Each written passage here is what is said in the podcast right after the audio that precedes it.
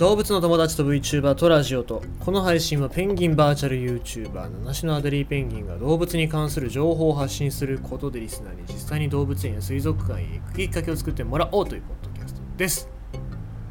まあ日々ご飯が美味しいなと感じる日でございますよ。しかし今日は暑かったですね。なんかね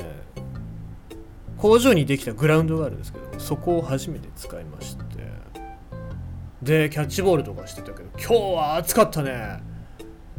今日は暑こんな何も暑い日にこんなことしなくていいだろうとかって思ってましたけども。うんいや今日は間違いでした。今日スポーツをしたのは間違いでした。でね僕体重を増やしたいからってことで有酸素運動を結構控えてるんですけどもなぜか最近毎日有酸素運動してますね。良くないですね。うん。まあ良くないかどうかわかんないんだけどさ。場合によっちゃ良くないかなと思います。えっ、ー、とんで旅行が近づいてまいりました。そんで行き先なんですけどもねやっぱり四国水族館飛ばそうかなって感じですね。としたらちょっといろいろと変えないといけないんですけども、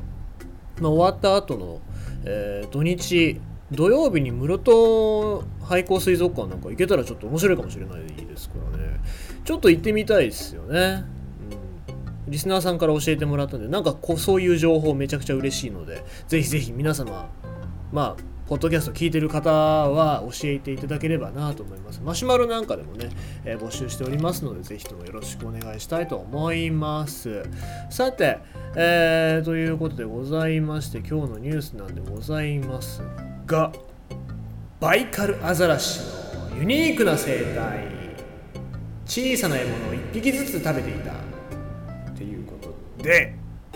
今日はアザラシの話なんですけどもバイカルアザラシ、まあ、なかなかバイカルアザラシって聞いた人いないかもしれないんですけども湖に住んでるアザラシなんですよ、えー、シベリア中央南部に位置するバイカル湖は何千年も前に形成された世界一深い湖であり数多くの固有種で構成された独特の生態系を持っています。生態系の頂点にいるバイカルアザラシは主に魚を食べるとこれまで考えられてきました。横エビ類の一種がアザラシの胃の中から見つかることがありますが主要な食べ物とは見なされていませんでした。一般に横エビ類は世界中の海や湖に住んでいますがそれをメインに捕食する水生哺乳類はほとんどいません。横エビ類の多くは 1g に満たないためアザラシのように1匹ずつ獲物を取る動物にとっては割に合わない獲物だと考えられておりました。はい。そうなんですよね。まあアザラシっていうと魚食って生きてんだろうって思われてるわけですよ、まあ、ペンギンも魚食ってるんだろうって思われてましたけども実際のところ結構オキアミなんかもパクパク食ってましたし、まあ、そういった意味で言うとバイカルアザラシはどうなんだろうっていうふうに調べたわけですね。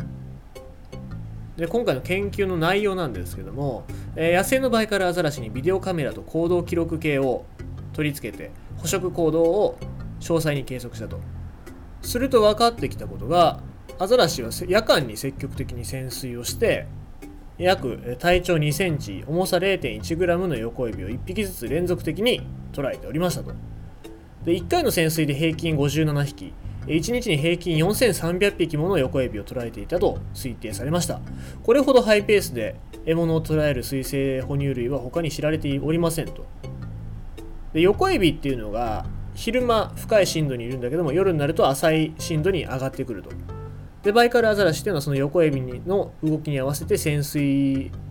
深度を調整していたというわけなんでございますね。で、まあ、たまに魚を食べてる様子っていうのも観察されたんですけども1日に何回もエビを食べに行ってたっていうことが分かったらしいですね。でこのバイカルアザラシが1日に数千回も水中で獲物を捕らえる、まあ、そのエビですね横エビを捕らえるたんびに口に入ってくる水、まあ、もちろん水中の中でエビを捕らえるわけですから一緒に水も入ってきますよ。でその水を全部飲み込んでたら大変な量になりますよと。でこの問題をどう解決しているのかっていうことを調べるために、まあ、国立科学研博物館に収蔵されているアザラシ類の骨格を調べましたと。あるんだねアザラシの骨格。でバイカルアザラシ。でバイカルアザラシの骨格を調べてみたところ、えバイカルアザラシは最も、え特殊化したギザギザの葉を持っており一度閉じると1枚のフィルターのようになりましたと。で実際写真があるんですけども本当になんかギザギザの歯を持っててで横が変わる横が口の横のところですね。この、えー、人間でいうと刃があるようなそんなところですけどその後ろらへんになんかギザギザの歯があって、えー、この歯の隙間から水だけ排出して横エビだけをそこのフィルターで捉えて飲み込むと。そういうふうに考えられているわけですね。